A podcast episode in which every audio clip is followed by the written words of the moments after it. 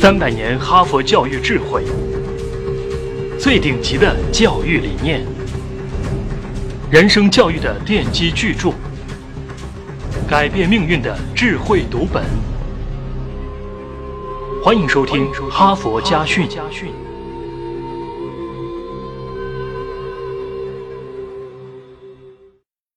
哈佛家训，把鲜花送给对手。这是一场激烈的世界职业拳王争霸赛，正在比赛的是美国两个职业选手，年长的叫卡菲罗，三十五岁；年轻的叫巴雷拉，二十八岁。上半场两人打了六个回合，实力相当，难分胜负。在下半场第七个回合，巴雷拉接连击中老将卡菲罗的头部，打得他鼻青脸肿。短暂的休息后，巴雷拉真诚地向卡菲罗致歉。他先用自己的毛巾一点点擦去卡菲罗脸上的血迹，然后把矿泉水洒在他的头上。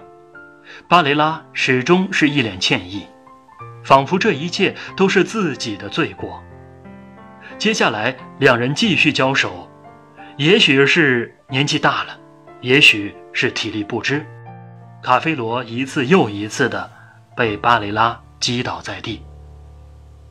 按规则，对手被打倒后，裁判连喊三声，如果三声之后仍然起不来，就算输了。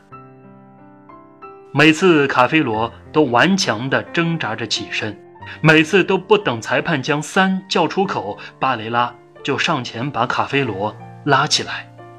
卡菲罗被扶起后，他们微笑着击掌，然后继续交战。裁判和观众都感到吃惊，这样的举动在拳击场上极为少见。最终，卡菲罗以一百零八比一百一的成绩负于巴雷拉，观众潮水般涌向巴雷拉，向他献花致敬，赠送礼物。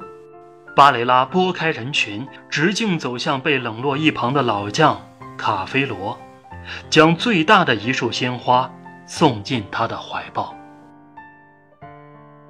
两人紧紧地拥在一起，相互亲吻对方被击伤的部位，俨然是一对亲兄弟。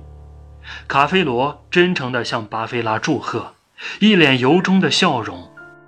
他握住巴雷拉的手，高高举过头顶，向全场的观众致敬。卡菲罗虽然败了，但败得很有风度。巴雷拉赢了，却赢得十分大气。在自己失败的时候，还能够坦然为成功的敌手庆贺，表现出的是一种难得的宽容和自信。在自己胜利的时候，还热情地给失败的对手以鲜花，这是一种人格境界上的更大成功。无论哪一种，都需要真诚的勇气。